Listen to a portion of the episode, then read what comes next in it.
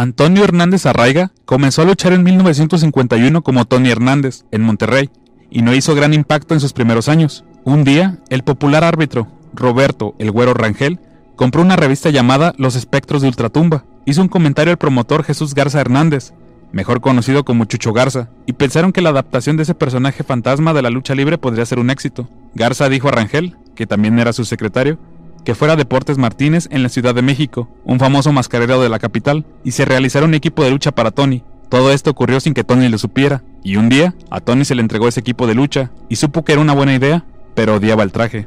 Pero realmente lo odiaba, hacía demasiado calor bajo esa máscara, y se sentía incómodo usando ese traje completamente verde. Pero Chucho le convenció de no darse por vencido con la promesa de que lo haría una gran estrella a nivel nacional. Gracias a la ruda personalidad del espectro, este se convirtió en una gran atracción y su ascenso a la cima fue muy rápido.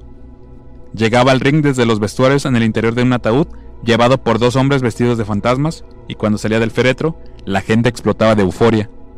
Era tan bueno que consiguió firmar con la empresa mexicana de lucha libre, y en 1954 se convirtió en una de las estrellas principales en las carteleras de la Arena México y la Arena Coliseo, a pesar de que la comisión nunca lo dejó hacer su gran entrada con el ataúd mientras luchó en la capital.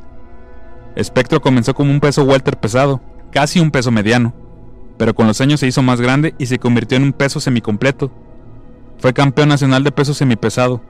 Spectro trató de convertirse en un luchador independiente, pero ese intento fracasó y volvió a la empresa mexicana. También a menudo se asoció con Karloff Lagarde, quien fue uno de sus mejores amigos en la vida real y se convirtió en campeón nacional de parejas con Ray Mendoza, que era otro de su mejor amigo. Sus compañeros de equipo más memorables fueron el original Kairis de la Momia y el Espectro II. En algún momento de 1959, perdió el título nacional de peso semipesado contra Tarzán López en la Arena México, y en una decisión que sorprendió a todo el mundo, reveló su verdadero nombre informando que se retiraba. Había una buena razón detrás de este retiro. Días antes de su jubilación, en una lucha en Tampico contra Joe Grant, Spectro sufrió heridas en su cuello después de recibir un golpe mal ejecutado y el médico le ordenó que se retirara porque necesitaba cirugía. Su cirugía fue bastante cara y no podía pagarla. Sin embargo, Karloff Lagarde se ofreció a pagar la factura de 30 mil pesos.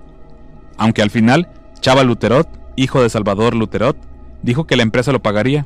Regresó durante la primera mitad de 1962, pero sin la máscara no era el mismo y la Comisión de la Ciudad de México no le permitió luchar ahí de nuevo debido a su mal estado de salud, por lo que se quedó en 5 o 6 años más dentro de la lucha libre en las arenas pequeñas y luego se retiró para convertirse en un entrenador de lucha en el gimnasio romano Después de la jubilación, ya era un ávido practicante del arte del yoga, una afición que compartía con su buen amigo Ray Mendoza. Luego se convirtió en una figura del pasado y su nombre no se escuchó hasta que falleció el 13 de octubre de 1993.